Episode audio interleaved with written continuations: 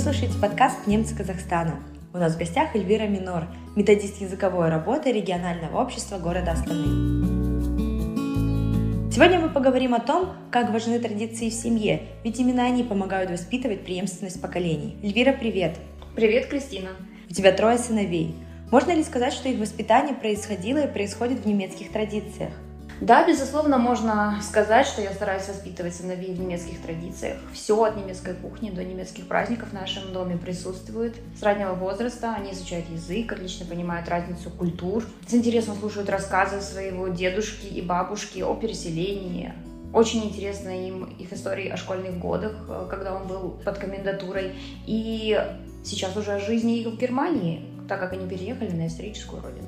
А что еще можно включить в преемственность? Преемственность, э, ну, это непростой вопрос.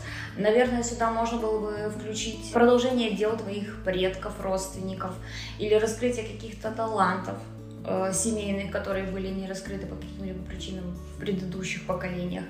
Э, вот опять же, говорить, если про меня, моя мама, она преподаватель иностранного языка, правда, английского, по понятным причинам. В годы ее образования ну, немецкий был не в тренде, так сказать. Я, перепробовав несколько образований, все-таки в итоге пришла к преподаванию.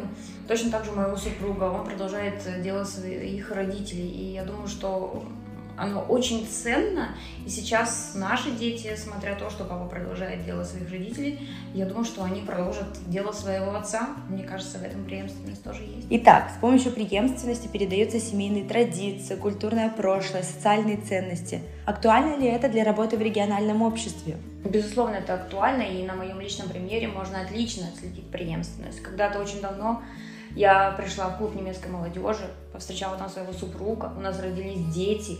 Сейчас они учатся в гимназии уже 10 лет, а начали они с нашего центра дошкольного развития Вундеркинд. В этом году они посетили молодежный лагерь, были под большим впечатлением от нашей молодежи. Я больше чем уверена, что свою дальнейшую жизнь без немецкого движения они уже не представляют. К сожалению, динамика развития общества опережает возможности преемственности. В чем, по твоему мнению, скрывается проблема? Проблема, на мой взгляд, она очевидная и очень простая. Мы просто в сумасшедшем ритме жизни перестали общаться друг с другом и встречаться друг с другом. Э, сейчас нет, ну это, конечно, может быть и хорошо, сейчас нет традиции проживать со своими родителями, проживать со своими бабушками, дедушками, но на самом деле счастливцы те дети, которые имеют возможность поехать, провести время на каникулах в деревню своих бабушек и дедушек, потому что там они получают бесценный опыт, они заряжаются там энергией рода. Поэтому чем больше мы общаемся в кругу своей семьи, чем компактнее мы бы проживали все вместе, наверное, этой проблемы было бы меньше.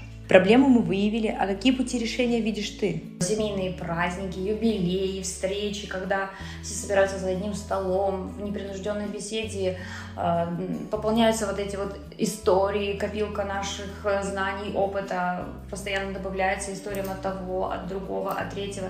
Чем чаще это будет происходить, тем богаче будет э, наш духовный мир. Как бы это ни высокопарно звучало. Спасибо большое за интервью.